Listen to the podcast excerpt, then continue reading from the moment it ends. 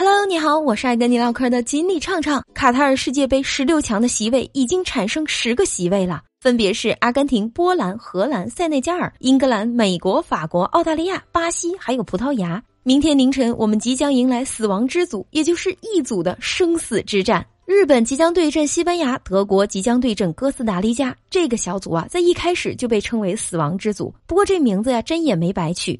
都到这节骨眼上了，还没定得了生死呢。谁能出现，谁不能出现，还是一个谜。各种可能性都存在。不过呀，对于德国来说，可真是岌岌可危了。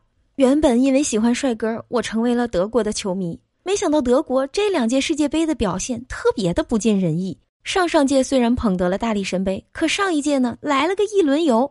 我看这届呀，也离一轮游不远了。在已经结束的两场比赛当中，德国队是以一负一平的成绩。排名在小组的最后一名，想要进入下一轮啊，不仅是要自己拼尽全力，还得靠本组其他队的帮忙呢。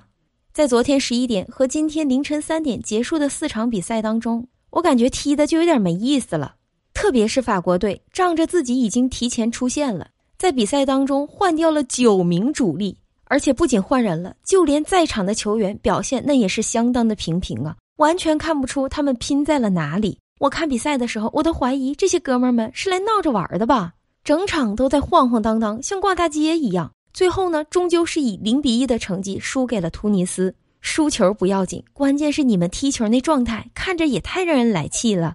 我这拿着手机看的，我都感觉浪费时间了。就别说在现场买票的那些球迷了，要是为了看法国队的那些球迷去看这场比赛呀，那可真是亏大了。就你们看到的法国队和实际的法国队根本就不是一个队呀。不过呢，咱们也能够理解，人家这叫战术田忌赛马嘛。既然都已经提前出现了，那就把这场比赛应付完就得了。毕竟还得为后面的淘汰赛做准备呢。但是呢，作为球迷看到这样的比赛，真是一百个不愿意呀。